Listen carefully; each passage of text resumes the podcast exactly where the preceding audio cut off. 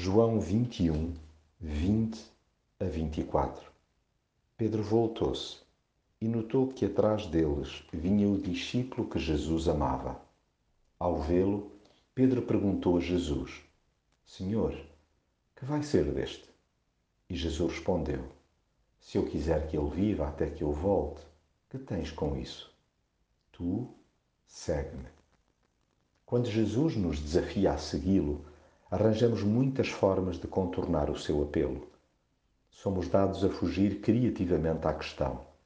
Desconversamos com uma facilidade quase inacreditável. Arranjamos atalhos inimagináveis. Tudo para tentar desviar a sua atenção. Chegamos ao cúmulo de interrogar Jesus sobre a forma como outros companheiros se vão comportar. É mais fácil dissertar sobre a vida de terceiros do que encarar de frente as nossas responsabilidades. Que mania a nossa de estabelecermos comparações uns com os outros, como se fôssemos adversários ou competidores diretos.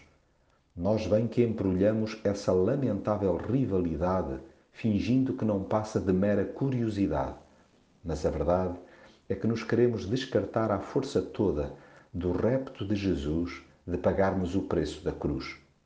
E é precisamente aí que ele põe termo ao nosso descarado engonhanço. Coloca-nos de imediato no sítio, deixando claro que cada um deve servir conforme ele determina. Tu segue-me. Ao invés de andarmos com picardias infantis, que por sinal de fraternal nada têm, a nossa tarefa individual é segui-lo, todos os dias, até ao fim. Este sim é o verdadeiro testemunho.